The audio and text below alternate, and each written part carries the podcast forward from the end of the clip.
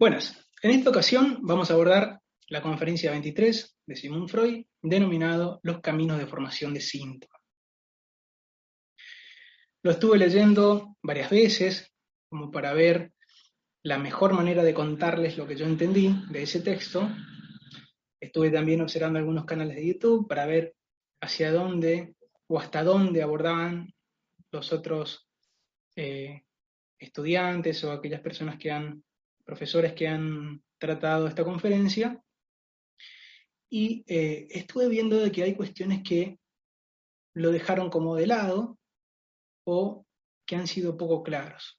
Como mi intención es, eh, al menos en, esta aproximación a los textos freudianos, eso, transmitir quizás con un lenguaje un poquito menos técnico, en ocasiones un poco más técnico, eh, voy a tratar de hacer docencia de alguna manera, así que me voy a valer de una red conceptual que me pareció propicio como para poder contarles lo esencial que yo entendí de ese texto y me parece también que es lo esencial eh, entender como para seguir avanzando en las demás propuestas teóricas y los cambios que puede llegar a hacer Freud eh, de aquí en más. Bien, antes de abordar este gráfico, eh, les recuerdo que habíamos planteado que en la infancia hay sexualidad. En la infancia hay prácticas sexuales, el niño siente placer.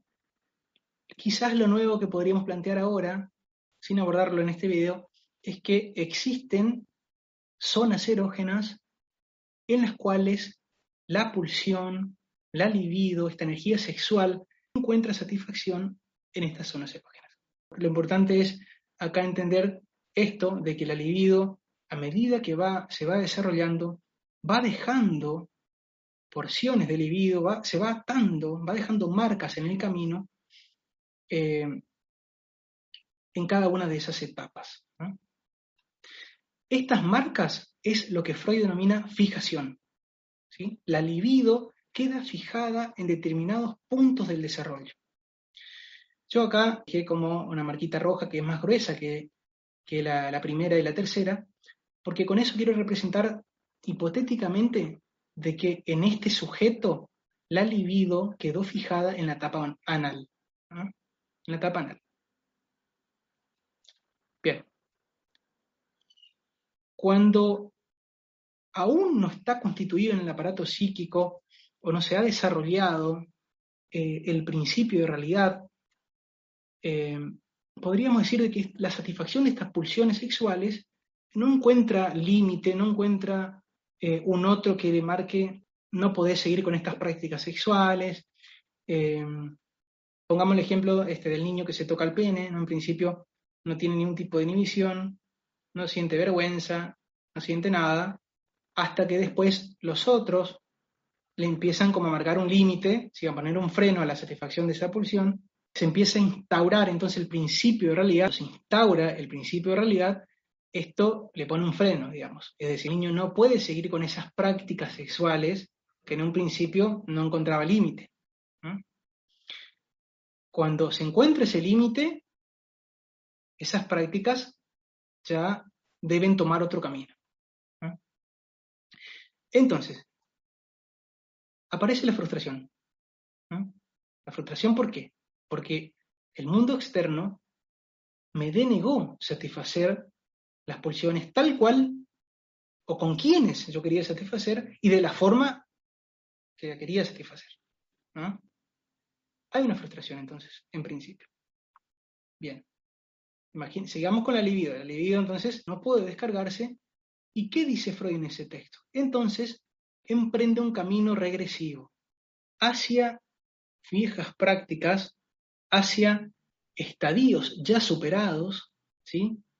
Regresa a viejos modos de satisfacción del libido, a las cuales quedó fijado, ¿no? dejó marcas, encuentra el camino, el libido, porque Freud justamente se pregunta cómo es que el libido encuentra camino, cómo suele pasar de que podemos observar seguido de que esta libido insatisfecha regresa a viejos modos de satisfacción.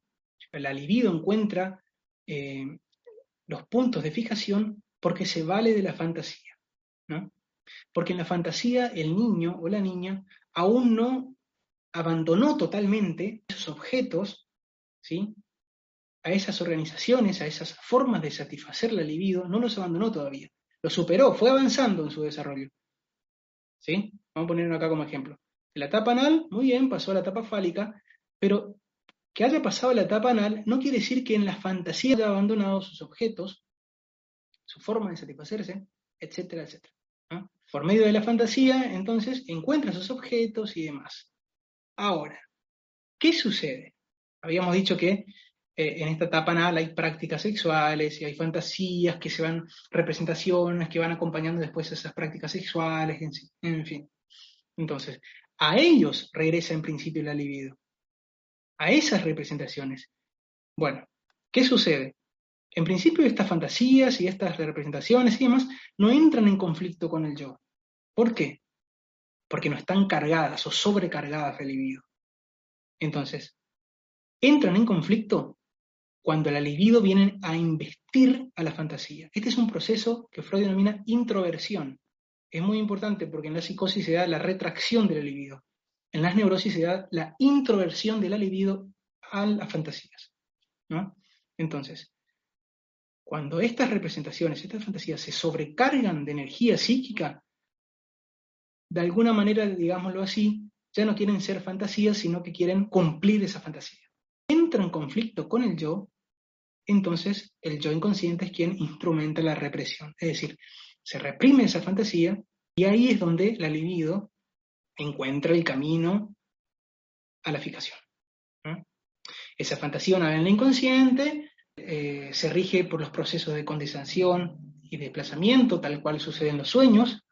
Ya vamos a explicar después bien ese proceso, pero básicamente es, se lleva adelante la desfiguración de esas representaciones, cosa que cuando retorne en el síntoma, el sujeto no pueda reconocer que en ese síntoma hay algo de la fantasía ¿sí? que lo causaba displacer. Hay algo entonces de aquellas prácticas sexuales infantiles en el síntoma, ¿no? pero está desfigurado.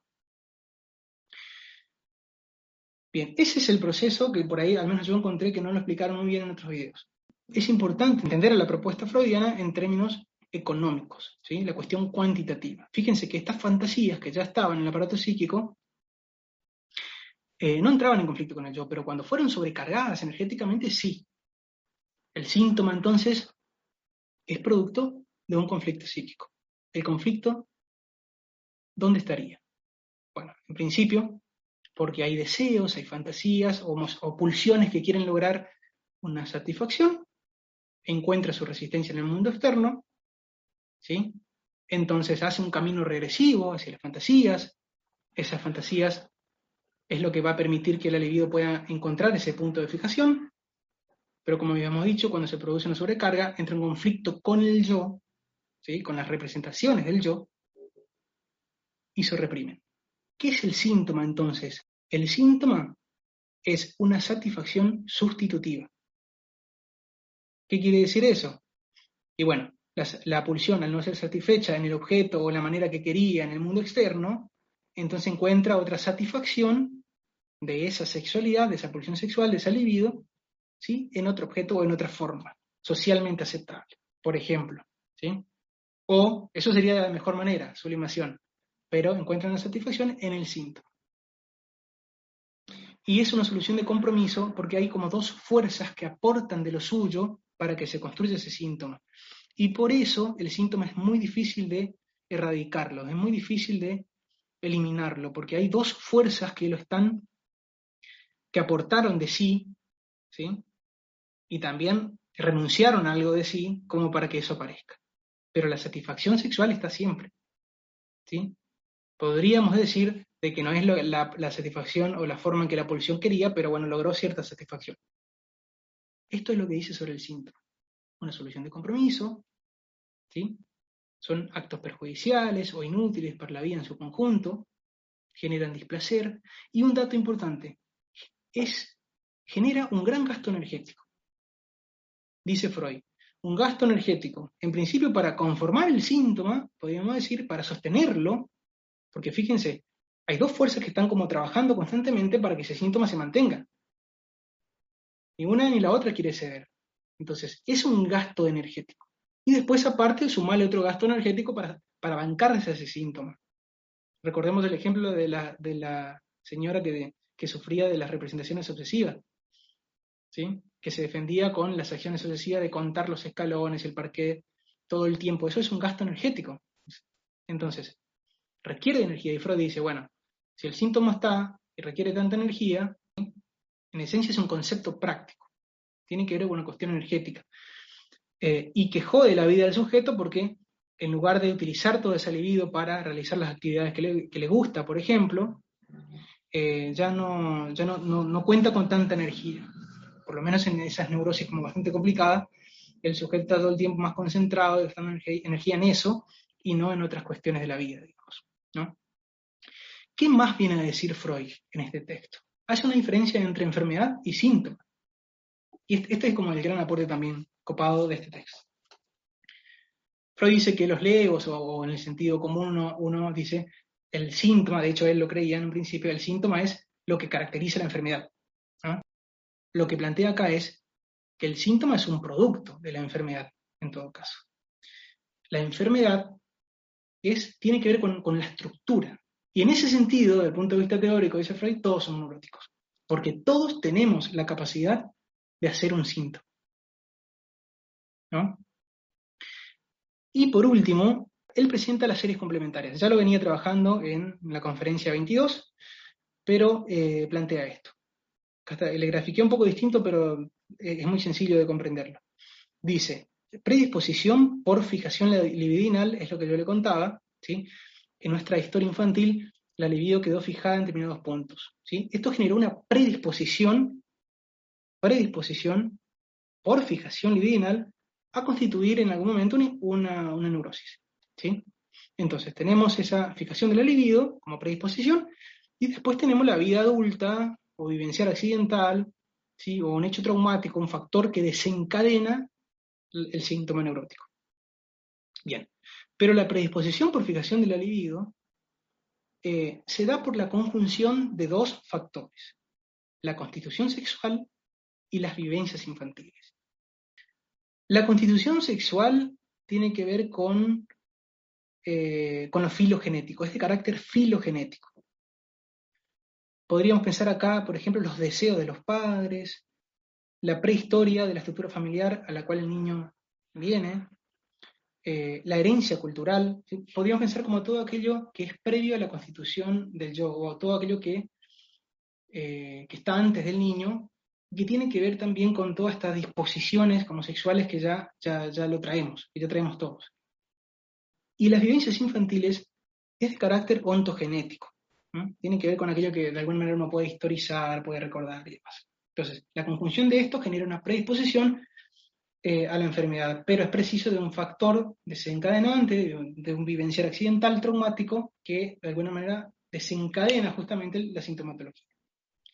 Bien, esto es lo esencial que quería transmitirles.